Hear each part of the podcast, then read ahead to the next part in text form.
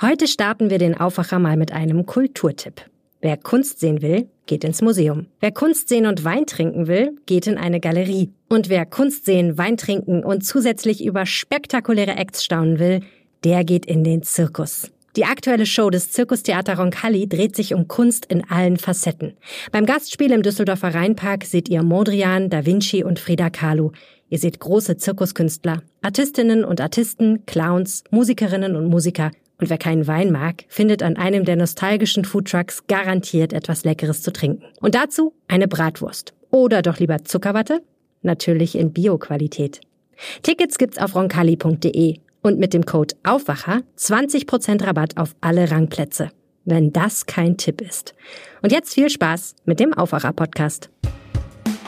Wenn man in Japan einen Apfel isst oder einen Pfirsich, das ist ein ganz anderes Geschmackserlebnis als hier. Besser also viel besser. Und Aber da- dafür sehr teuer, das ist zehnfache. fast. ja, aber das ist auch zehnmal so gut. Ihr hört es schon, es ist eine besondere Aufwacherfolge heute am Samstag. Vor einer Woche waren wir beim Japantag in Düsseldorf und wir haben die Zeit genutzt für ein Frag mich alles zum Thema Japan. Alle eure Fragen konnten wir beantworten und den Aufwacher, den wir für euch auf dem Japantag aufgezeichnet haben, gibt's jetzt. Rheinische Post Aufwacher. News aus NRW und dem Rest der Welt. Hallo und herzlich willkommen zum Aufwacher am Samstag. Normalerweise hört ihr hier bei uns das Wichtigste aus Nordrhein-Westfalen in 15 Minuten, aber am Samstag, da nehmen wir uns ein bisschen mehr Zeit und beschäftigen uns mit einem Thema. Und das ist heute Japan. Wir waren beim Japantag zu Gast und hatten Christian Tagsold und Shingo Shimada von der Universität in Düsseldorf zu Gast. Und die beiden haben sich allen Fragen gestellt, die zum Thema Japan aufkamen.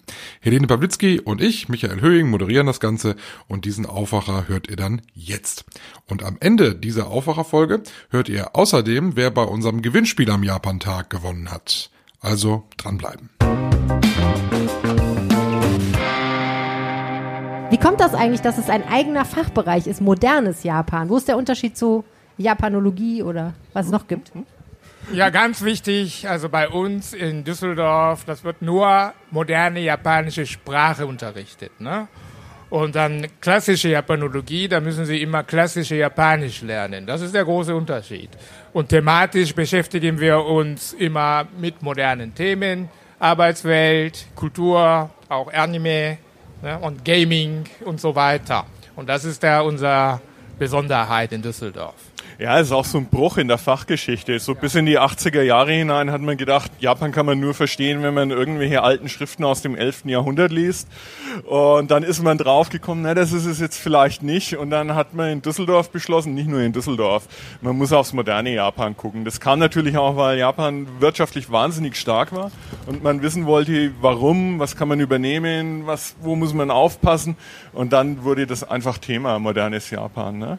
Und wir sind kein kleines Fach. Also die Leute denken immer, wir wären so ein Exoten-Orchideenfach, aber wir haben so um die 600 Studierende. Also das ist schon ziemlich groß. Ne? Und das, ja, wollte gerade sagen, das wird auch mehr, ne? Ich weiß noch damals, als ich das Abitur gemacht habe, da hatte ich eine Mitschülerin, die hat, äh, die hat das auch studiert, die sagte, ja, ich will modernes Japan studieren. Und das war dann auch so sehr exotisch. Und dann, äh, als ich an der Uni war, das wurde immer mehr. Und dann hatte ich ganz viele Ja, getroffen. ja. Das ist sehr populär geworden. Ja, inzwischen haben wir Numerus Clausus. Wir wehren uns dagegen, mehr zu wehren.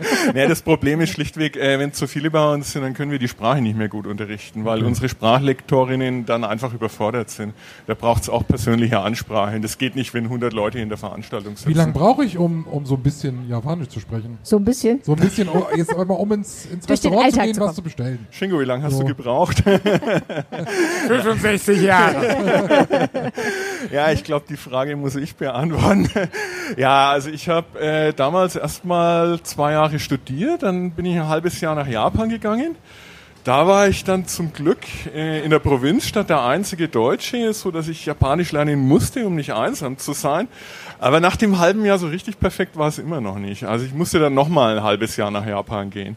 Und hätte ich es nicht studiert, sondern einfach nur in Japan gelernt, dann wäre es mit dem Lesen und Schreiben wahrscheinlich nie so richtig gut Das ist geworden. der Haken, ne? Die Schriftsprache. Ja, also das ist auswendig lernen. Da gibt es keine Begabung und nix. Das muss man einfach machen. Und die Leute, die einfach so nach Japan gehen, die reden meistens ganz gut, verstehen es ganz gut, aber es ist schwer, dann nochmal die Schrift einzuholen. Ja. Ist es eigentlich schwerer, die, äh, also ist es schwer, den, den Wortschatz drauf zu kriegen oder ist es schwer, auch so ein bisschen hinter die Grammatik zu gucken?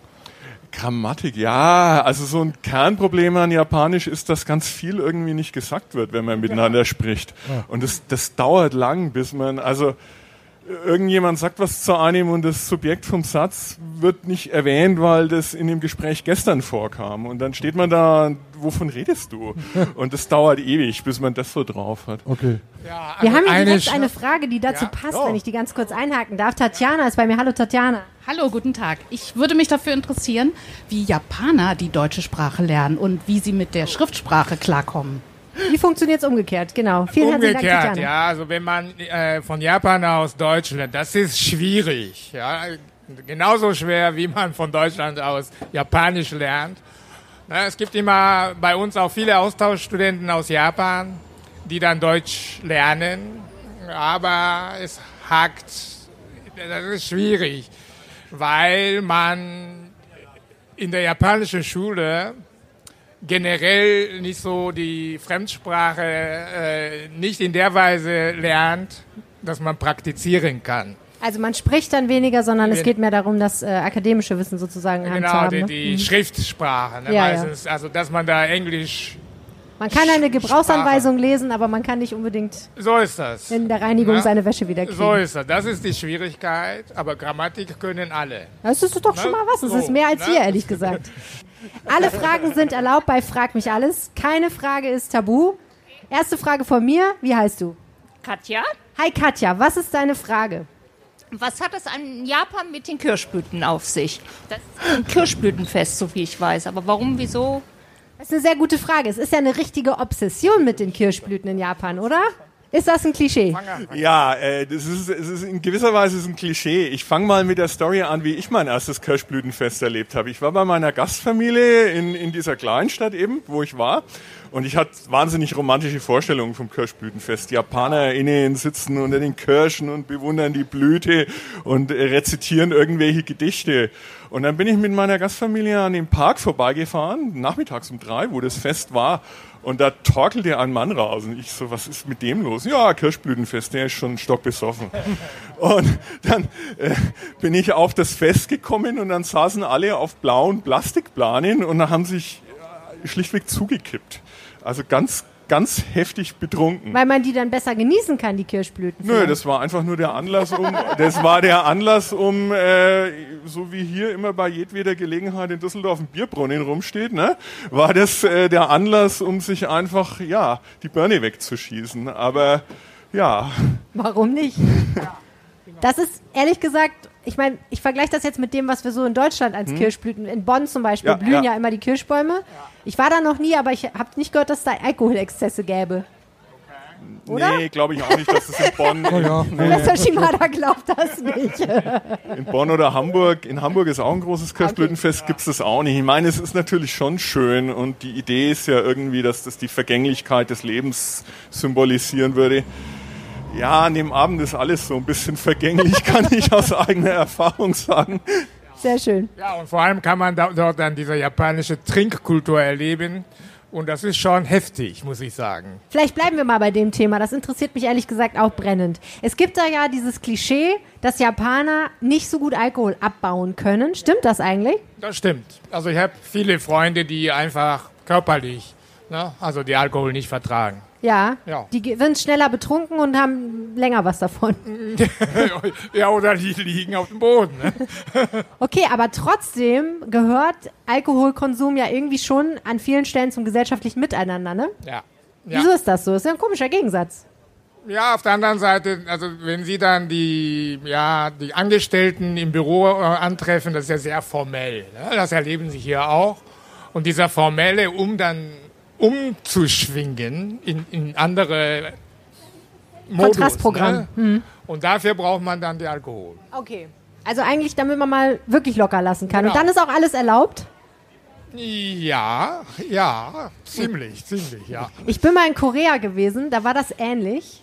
Und da hieß es aber immer, das kannst du alles machen, so, aber morgens früh musst du pünktlich gewaschen und gekämmt. Also von wegen, sorry, Boss, ich kann nicht kommen, ich habe einen schlimmen Genau. Kater, wir sehen uns mittags. Ist nicht, ne? So, genau. Also mo äh, nächsten Morgen muss man dann nüchtern da sein. Ne? Aber ganz, ganz interessant ist zum Beispiel in Tokio dann die letzte Züge in der Nacht. Und da liegen dann die Angestellten ne? so rum. Naja, nun. Das ist Jeder wie er übrigens- kann, ne? Das ist auch, das ist auch ein Grund, warum Maskentragen in, in Japan schon vor Covid beliebt war. Also die, die Ausrede ist zu sagen, ich habe einen Schnupfen, ich will niemanden anstecken. Aber wenn man dann in der Früh ins Büro kommt und noch so leicht angeschlagen ist und man konnte sich nicht rasieren, dann kann man es äh, wegmaskieren. Ach so. Das ist natürlich gar nicht blöd. Da bin ich nie drauf gekommen. Meinst du, warum ich morgens Maske trage, wenn ich ins Büro komme? Ich erschrecke mich nur immer so, wenn du sie abnimmst, Michael. So, okay, hi. Hast du noch eine Frage? Ja, jetzt kommt's. Sag noch mal, wie du heißt. Melia und ich wollte fragen, in wie vielen Ländern Animes ausgestrahlt werden. In wie vielen. Ländern werden Animes ausgestrahlt? Gibt es irgendein Land, wo Anime nicht ausgestrahlt werden? Wie viele Länder Also, gibt es auf der Erde? Ich, ich erinnere mich an so eine Geschichte, wo der Japan, irgendein Japaner in Bosnien 1990 war, während des Krieges auch, und völlig überrascht war, an einer Wand ein, äh, ein, ein Graffiti von Akira zu sehen.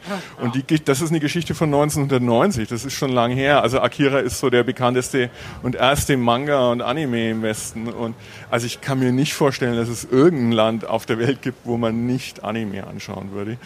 Ich meine, Biene Meier haben wir auch alle geguckt, das ist auch japanisch, ne? Echt? Wirklich? Das habe ich nicht gewusst. Biene Maya? Ja. Aber das, das Ja, Lied nur weil Karel. Gott das Titellied Genau, gesungen hat, das heißt das nicht, dass das was Deutsches ist. Oh Mann, okay. Naja, ist ja nicht schlimm. Ist ja super eigentlich.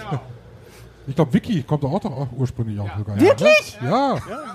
Ja, äh, also das war so, dass, dass die geguckt und es zu merken. Öffentlich-Rechtlichen in Deutschland die, die Sachen outgesourced haben, weil es billiger war, das alles in Japan zu produzieren. Verrückt. Die haben günstiger gezeichnet und das war Abgefahren. der Grund dahinter. Ist ja toll. Wir haben heute Morgen hier schon Karaoke gesungen. Warum ist das eigentlich so populär? Warum singen die Japaner so gerne Karaoke? Erlebnis für Karaoke.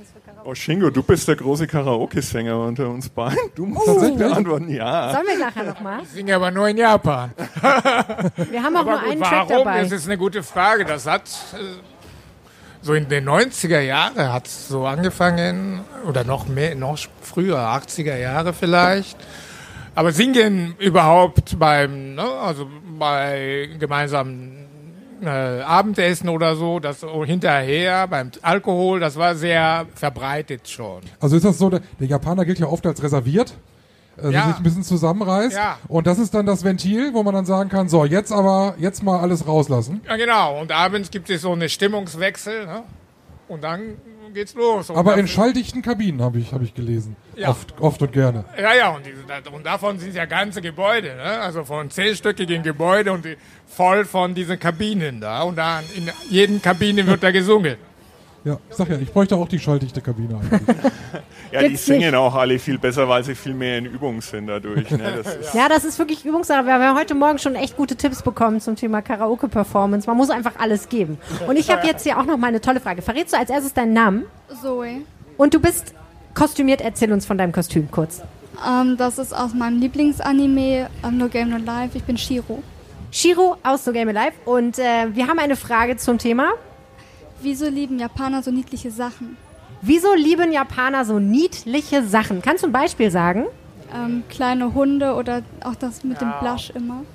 Aber wer liebt keine kleinen Hunde, ist die Frage. Monster. Das stimmt. Gute Antwort. Kannst du den Goodiebag da drüben abholen? Wie sieht's aus? Also, ich kann schon ein bisschen verstehen, wo es herkommt. Gute ne? Frage, ja. Ja, Gute aber Frage. dieses. Ich meine, So Anime lebt ja auch Kitty von diesen. so, ne? Hello Kitty, genau. Ja. Lebt ja von diesen riesigen Augen oft auch. So Hundeblick. Wie kommt das eigentlich? Wie kommt das? Ja, Das ist habe ich mich eh gefragt, Frage, weil Ja. in den. Die, die meisten Charaktere haben ja wirklich riesige Augen.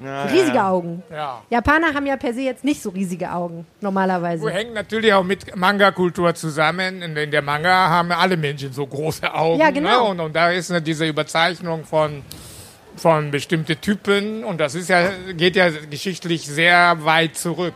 Ja, das ist schon 18., neun- 19. Jahrhundert ja schon verbreitet. Wirklich? Ja, Ach so. ja.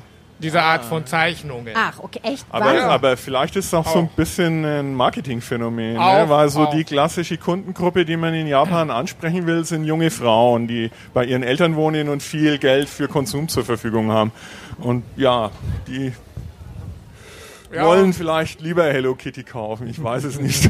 Ja, und Hello Kitty war natürlich unglaublicher Erfolg, ne? also in den, ich würde sagen, schon 70er Jahren. Und, und da war, dahinter steckt ja die, das Unternehmen Sandio. Und Sandio ist ja dadurch unglaubliche Umsätze erzielt. Und daraus ist ja die gesamte Industrie entstanden. Ich musste meiner Nichte auch ganz viel von Hello Kitty kaufen. Ich habe an diesem Umsatz maßgeblich beigetragen. Zum Geburtstag. Das lässt ja tief blicken. Hello Kitty, ist das für dich ein Thema, Marcella? Ja, auf jeden Fall. Bettwäsche, alles. Ähm, aber meine Frage war tatsächlich, wo sind die größten Unterschiede beim Tischknigge zum Beispiel? Die Tischmanieren, Japan, Deutschland, da wird ja schon ein bisschen... Da hört man viel, Ja, da hört man viel. ja, ihr möchtet auch gerne viel im wissen. wahrsten Sinne. Werd doch mal ein bisschen konkreter, was hört man denn da so? Okay, Äh, Tatsächlich, in Japan darf man, sollte man nicht schmatzen oder rülpsen. Das ist chinesisch. Okay, gut zu Ja, wissen. auf aber jeden Fall. schlürfen darf Ja. man. Also die Nudelsuppe schlürfen oder auch. Das haben wir schon äh, gemacht heute, ja. Was echt nicht einfach ist, wenn äh, japanische Gäste hier sind und man ist beim Italiener und die schlotzen die Spaghetti so rein. Das ist äh, grenzwertig. Das, aber das ist in Japan völlig okay, also die Spaghetti so aufzusaugen. Das macht bei Nudelsuppe auch Sinn, weil die ist heiß und die kann man nicht essen, wenn man sie nicht so mit Luft in Verbindung bringt. Ne? Was ist Das so hätten wir vielleicht mal vorhin wissen müssen. Wir haben ja einen Ramen-Eating-Contest gemacht, wo es darum ging, schnell Nudeln zu Ja. essen. Und das wäre ein guter Tipp gewesen. Mist. Ja, ja, Wir waren sehr langsam. ja. ja Was das ist so ein No-Go am Tisch? Was darf man so gar nicht machen? Äh, Schnauzen. Also die Nase putzen geht gar nicht. Das darf man nicht. Aber auch hochziehen darf man es. Also, Hochziehen darf man. ist okay. Ja, also mit genau. Heuschnupfen kann ich Das trotzdem ist der große Unterschied. Ja. Also nicht Also es ist raus, Das ist leider wirklich diametral.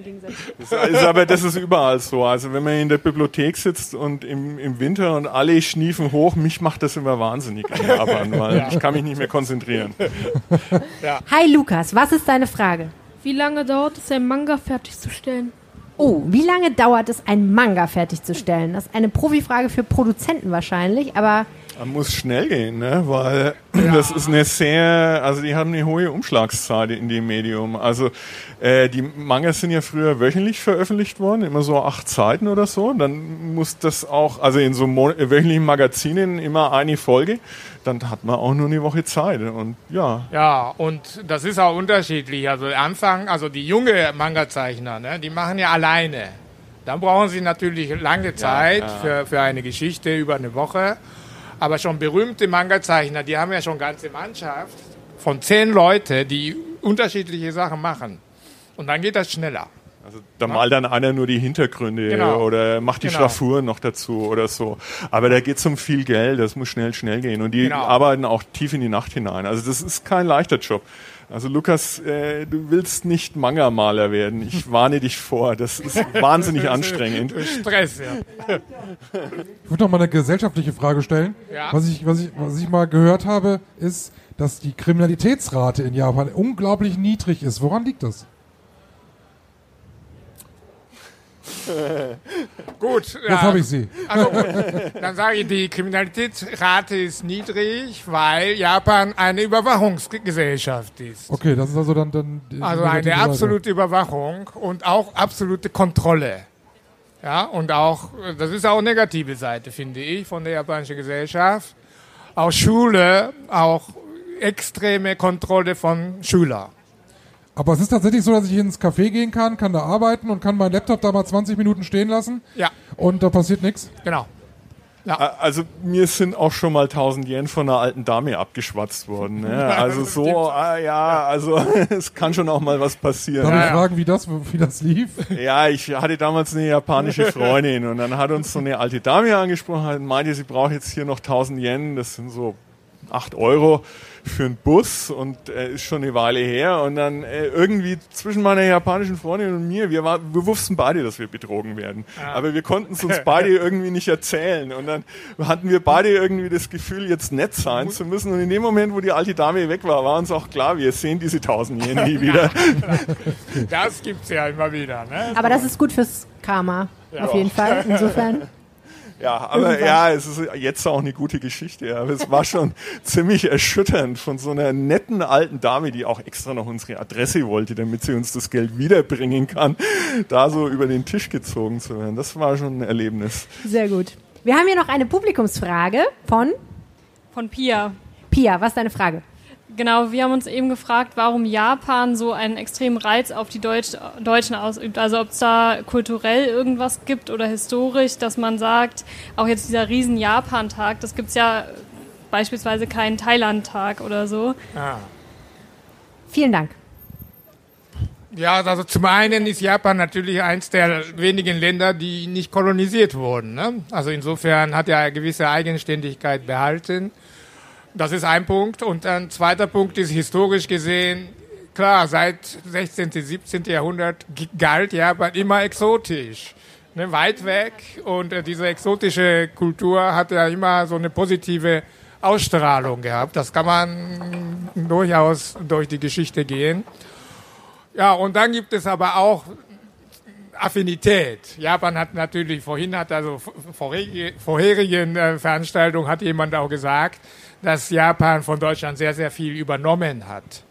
Ne, auch, auch Universitätsbildung äh, bis 45, das war sehr stark deutsch geprägt.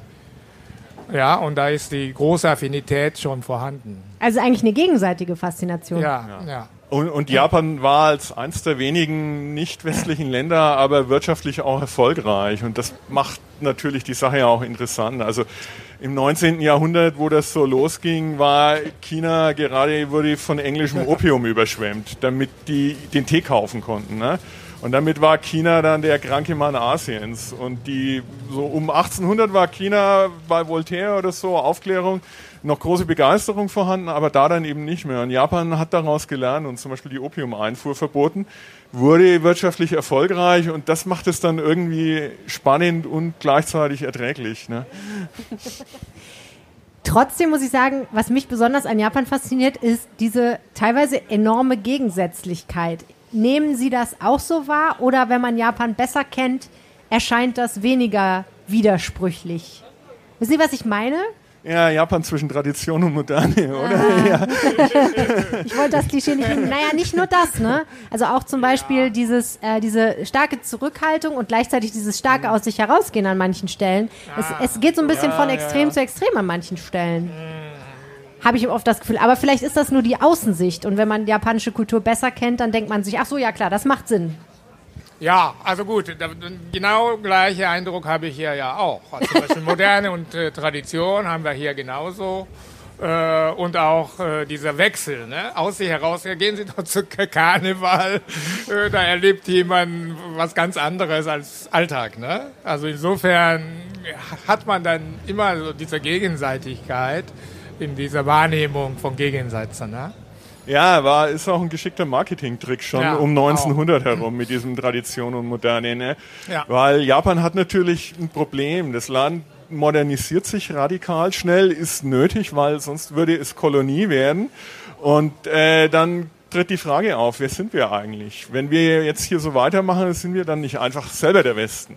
Und dann äh, fängt man an, ganz viele Traditionen auch richtiggehend zu erfinden, um zu sagen, wir sind aber doch anders. Und es ist auch eine Chance gegenüber dem Westen, die Aussage zu treffen dann, ja, ihr habt eure Traditionen ja aufgegeben, ihr habt euch von euch selber entfernt, wir können beides auf einmal. Und dann steht man plötzlich vorne dran und ist nicht mehr hinter dem Westen. Ne?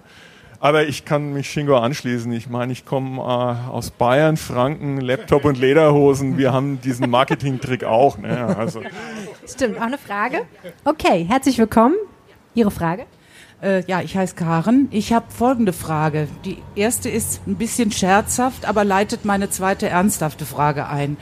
Und zwar, warum gibt es in Tokio so wenig Modeläden mit Übergrößen? Zweitens, äh, wenn ich jetzt anfangen würde, mich ausschließlich japanisch zu ernähren, was hier in Düsseldorf ja sehr einfach ist, geht da noch was? Oder haben einfach Japaner einen wunderbaren Stoffwechsel, der uns nicht gegeben ist? Das ist eine sehr gute Frage, weil wirklich die Übergewichtsraten in Japan extrem niedrig sind. Und man muss ja sagen, Nudelsuppe und Sushi ist jetzt nicht low-kalorisch, ne? Da ist ja schon ein bisschen Luft drin.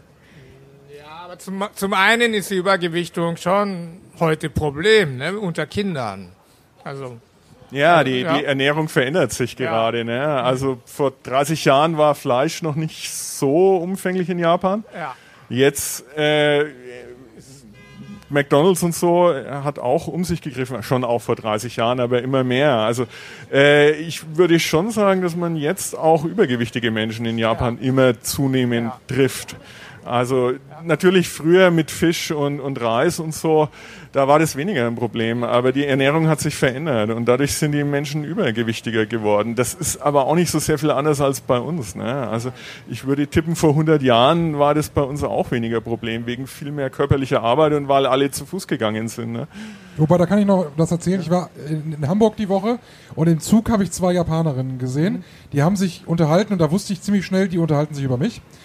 Und äh, kurz vorm Aussteigen hat sich eine von den beiden ein Herz gefasst und hat mich angesprochen und wollte unbedingt ein Foto mit mir machen. So, und ich stand dann im Regionalexpress äh, neben ihr und haben das Foto gemacht und sie waren total fasziniert, weil ich so groß war oder weil ich so kräftig war. Wahrscheinlich liegt es irgendwie daran. Das ist irgendwie immer noch was Besonderes, Ah, die oder? Glatze, es war die Glatze. Was? Tatsächlich? Oh Gott. Muss ich mir Sorgen machen, wenn ich jetzt in Japan. Ich Du wärst Böse Star in. Japan, Michael. Ich habe das Böse gesehen im Regionalexpress nach Hamburg. Naja, nein, aber ich meine, das ist echte Bewunderung ja vielleicht. Also, Ja, schon. das ist ja auch stattlich. Ich glaube tatsächlich, das Ja, spielt wirklich eine Rolle, oder? ja, In Korea war das sagen. so. Ja, Also ja. äh, als kleiner, spieliger Mann hatte man da keine Chance. Ja, siehst du. Übrigens, als eher kräftig gebaute Frau hatte man auch eher Chancen, aber naja, das ist ein anderes Thema. Und jetzt haben wir hier noch eine Frage. Von wem denn? Wer sind Sie? Aus Köln. Und die Frage lautet? Äh, Deutschland hat ja sehr stark nach dem Krieg mit der eigenen Geschichte gehadert. Äh, wie ist es in Japan mit der Aufarbeitung äh, der 30er und frühen 40er Jahre, also der frühen Showa-Ära? Ausgezeichnete Frage. Ja, das ist natürlich sehr, sehr wichtige und gute Frage. Äh, ganz wichtig ist, dass in Japan durch Geschichtsunterricht Kinder und junge, junge Leute davon kaum was mitbekommen. Äh, was natürlich äh, diese junge Leute ähm, ja im Grunde dafür offen lässt, für eine sehr nationalistische Form von Geschichtsbetrachtung. Und das ist ein Riesenproblem ne, in Japan. Ja, aber das Problem beginnt schon ziemlich früh, ne? weil die Amerikaner schon äh, in, in nach 45 sehr schnell nicht mehr daran interessiert waren, da einen großen Deal draus zu machen oder auch, also die äh, USA als Besatzungsmacht und auch die anderen Kriegsteilnehmer äh, und irgendwie den Moment verpasst haben für sowas wie die Nürnberger Prozesse. Also es gab Prozesse in Tokio zwei Jahre später, aber äh, in dem Moment war schon klar, Japan äh, wird auf der Seite des Westens im Kalten Krieg stehen und wir, wir brauchen diese Leute. Plus äh, an den Tokio-Prozessen wurden die eigentlichen Opfer der japanischen Aggression, also China, Vietnam, Kambodscha, Thailand, nicht als Kläger beteiligt, sondern es saßen die westlichen Nationen zu Gericht über Japan und die haben nicht die schlimmen Sachen erlebt. Also natürlich haben äh, Niederländerinnen in Indonesien grauenhafte Sachen erlebt, aber nicht in dem Umfang wie Chinesinnen und Chinesen in China. Und, ja, oder Koreaner, ja, auf jeden Fall, ja. Ne, Damals gab es ja diese Länder einfach noch gar nicht. 1947, das ist äh, die Tatsache. Und das war noch sehr imperialistisch geprägte Zeit in Asien. Ne? Und, Ja. und, und da ist Japan im Grunde davon leichter etwas davon gekommen. Und zu, dazu noch dann die, in diesem Tokio-Prozess, der dann dieser ganze Kriegsverbrechen aufarbeiten sollte. Da ist ja noch der Ob Staatsoberhaupt Tenno noch nicht mal als Zeuge eingeladen worden. Fragen? Nichts Politisches mehr. Okay, bitte nicht. Nee, ne? Ein weiteres Klischee. Japaner und Milchprodukte. Darüber haben wir noch nicht gesprochen. Ich hab, es, es, es wusste ich immer, dass das wohl ein Problem ist. Und dann hieß es aber irgendwann mal, bei uns wird jetzt die Milch knapp, weil die Japaner die Liebe zu Milchprodukten entdeckt haben. Davon wüsste ich nichts. Okay. Nein, davon wüsste ich nicht. Nee, ist Milch, Milchprodukte sind ein Problem, ne? Es ist auch, glaube ich, ein genetisches Problem. Genau, das ist, hat, hat dann fehlt dann der Enzyme, ne? Okay. Ja, aber äh, also es ist schon so, dass Milch in der Schule ja ausgeschenkt wird. Ne? Also d- das, das äh, geht mit dem Enzym erst ab bestimmten Mengen los. Also wenn man jetzt Milch in Kaffee macht, dann ist das kein Problem. Aber es ist so eine Art natürliche Laktoseintoleranz Genau. quasi, ne? Ja, das Bei ist nicht. Schul Schulessen hatten wir Milch, aber das war ja vom Milchpulver hergestellte Also Milch. nicht Das so eine war Milch, wie man sie jetzt hier im Supermarkt Oh, kaufen Das war würde. furchtbar. Ja, Milchprodukte sind auch wahnsinnig teuer in Japan. Es liegt natürlich auch an, am Klima. Also wenn man irgendwie, ich habe Käse. Ich esse sehr gern Käse. Und wenn ich in Japan war und dann Käse gekauft habe, war ich arm und musste den Käse aber ganz schnell essen, weil bei irgendwie 38 Grad und 90 Prozent Luftfeuchtigkeit, der auch im Kühlschrank innerhalb von zwei Tagen schimmelt. Aber der ist dann sehr teuer dann? Der, der ist unglaublich teuer. Das ist dann eine Spezialität. Ja, ja, ja. Also so Scheibletten, was jetzt bei uns kein Ding ist, ist richtig teuer. Aber ist ja, nicht nicht, also mein Essen ist generell, äh, wenn man nicht Reis oder Tofu isst in Japan, dann ist es teuer. Also Kartoffeln oder Müsli. Kartoffeln kauft man irgendwie zwei Stück, nicht den ganzen Sack, ne? Also das macht man einfach nicht. Weil es nicht so viel Anbaufläche gibt und nicht so viel produziert wird oder woran liegt das? Ja, Kartoffeln werden im, im Norden des Landes, auf, in Hokkaido schon viele angebaut. Es gibt natürlich auch Kartoffelchips und alles. Äh, Es hat auch damit zu tun, dass wenig, nicht, also viel aus japanischer Produktion stammt und da sind natürlich die, die Kosten sehr hoch.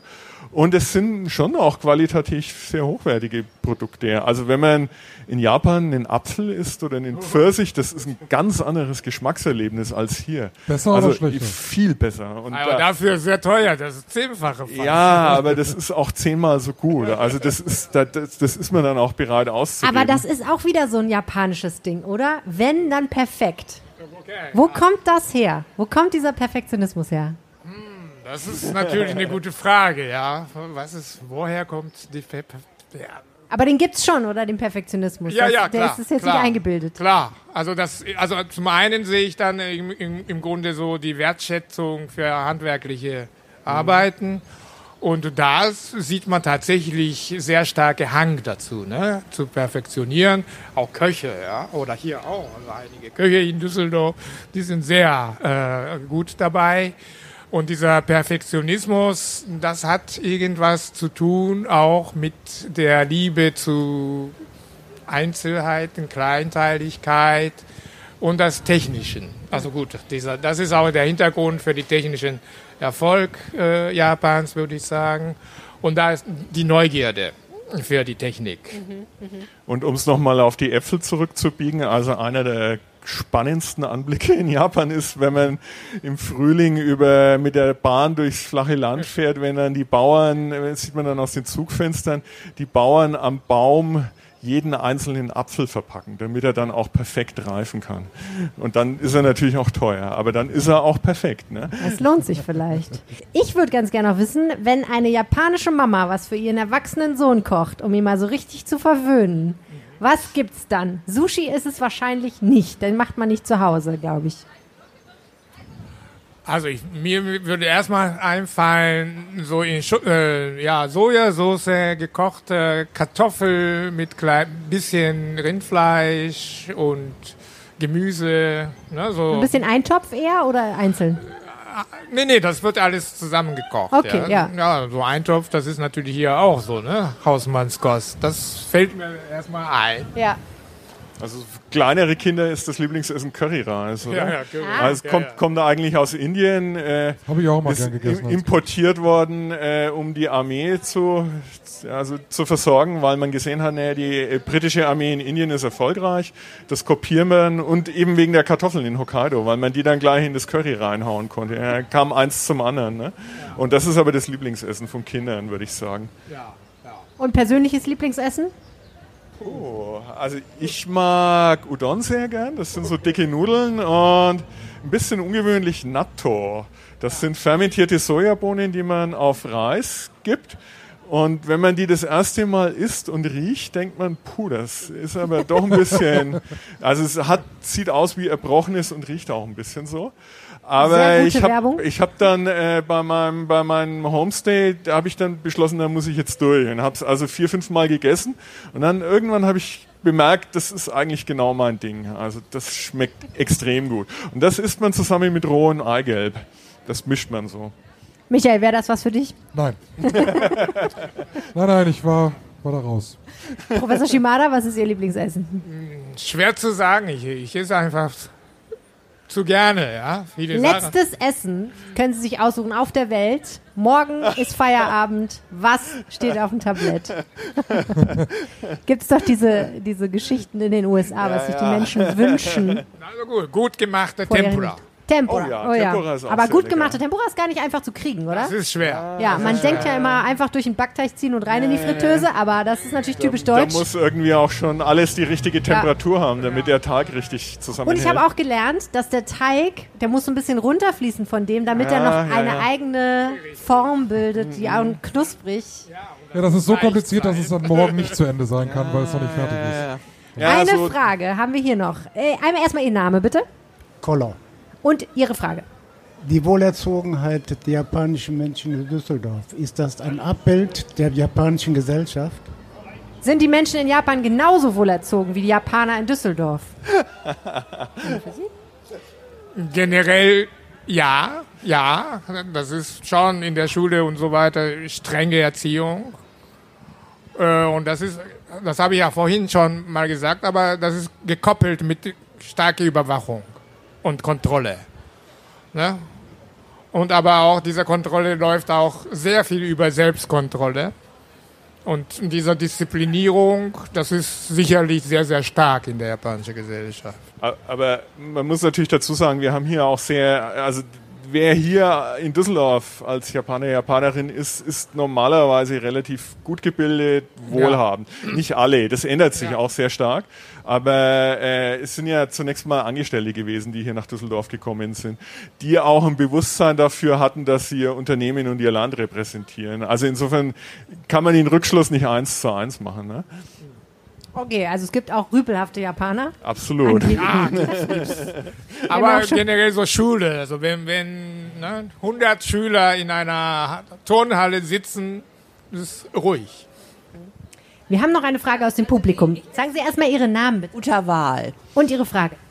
Meine Frage ist, ähm, das hat, glaube ich, auch mit der Bildung der japanischen Frauen zu tun, denn die sprechen ja meistens nicht Englisch oder Deutsch, wenn die als Anhängsel ihres Mannes mitkommen. Und welche Arbeiten sollten die denn übernehmen? Ne? So habe ich das jedenfalls ähm, mitgekriegt. Ja, das ist ein praktisches Problem. Ne? Da sind wir wieder Naja, beim Thema nee, sie könnten natürlich in japanischen Unternehmen auch mitarbeiten, ne? weil die Ehemänner sprechen auch kein Englisch oder Deutsch, da muss man sich keine Illusionen machen. Ne? Klar, also es gäbe schon die Möglichkeit, dass sie da mitarbeiten, aber dann damit haben natürlich die japanischen Unternehmen wieder die Möglichkeit auch äh, zu sagen, ihr sollt nicht arbeiten. Wenn wir euch nicht anstellen, wird sowieso kein anderer tun, weil ihr könnt die Sprache nicht. Ich wollte noch wissen, wie das mit dem Gendern ist. Ist das, ist das in Japan eine Diskussion, so wie sie- wir sie hier aktuell führen? Die Sprache Oder meinen Sie? genau. Die Gendersprache. Das ist dann zum Glück in der japanischen Sprache weniger problematisch, ja, weil die Substantive haben keine ähm, ähm, Geschlechter. Okay. Und auch äh, zum Beispiel dieser, wenn jemand anredet, Herr oder Frau, das ist ja in Japan ja einheitlich San. Da wird gar kein Unterschied gemacht und dadurch ist es dieser Genderproblem. Also gibt's gar nicht das Problem. Sprachlich Genau. nicht. Sprachlich, Sprachlich nicht, aber Genderproblem natürlich. Das ist doch beneidenswert. Ja. Ich muss eine Frage noch loswerden. Die hat uns vorher jemand geschickt, nämlich Sabina, und die fragt: Glaubt ihr, eine Videospielhalle, also so eine Arcade wie die aus Japan, wäre in Düsseldorf vorstellbar und käme hier gut an?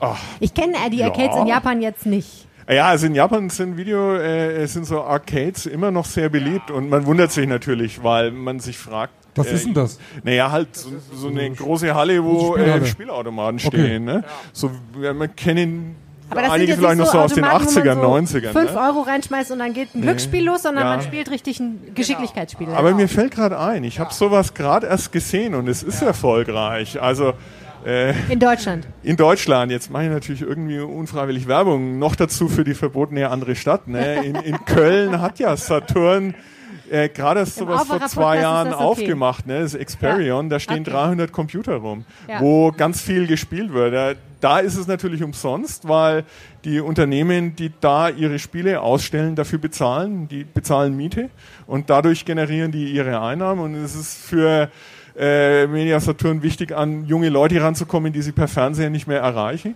Und da, da geht die Post ab in dieser Halle. Also ich war ganz verwundert. Ich habe das auch das erste Mal gesehen. Aber es ist natürlich die Frage, ob das überall funktionieren würde. In Düsseldorf bin ich mir aber ziemlich sicher, dass es das Publikum gäbe. Ne, da wären schon unsere Studis die ganze Zeit da. Ah, Ich will nicht, dass so eine Halle eröffnet wird. Ja, machen wir uns selbstständig damit. Oh ja, schnell, schnell. Oh, das haben wir jetzt alle der Welt erzählt. Naja, kann man Klassisches. Eigentor. Ganz herzlichen Dank an Sie beide. Wir haben wahnsinnig viel gelernt. Vielen Dank. Ganz großartig. Vielen Dank auch an Sie für die ganzen Ja, Fragen ne? genau. und ans Publikum. Und ja, vor allen Dingen ans Publikum. Danke an euch für die vielen Fragen.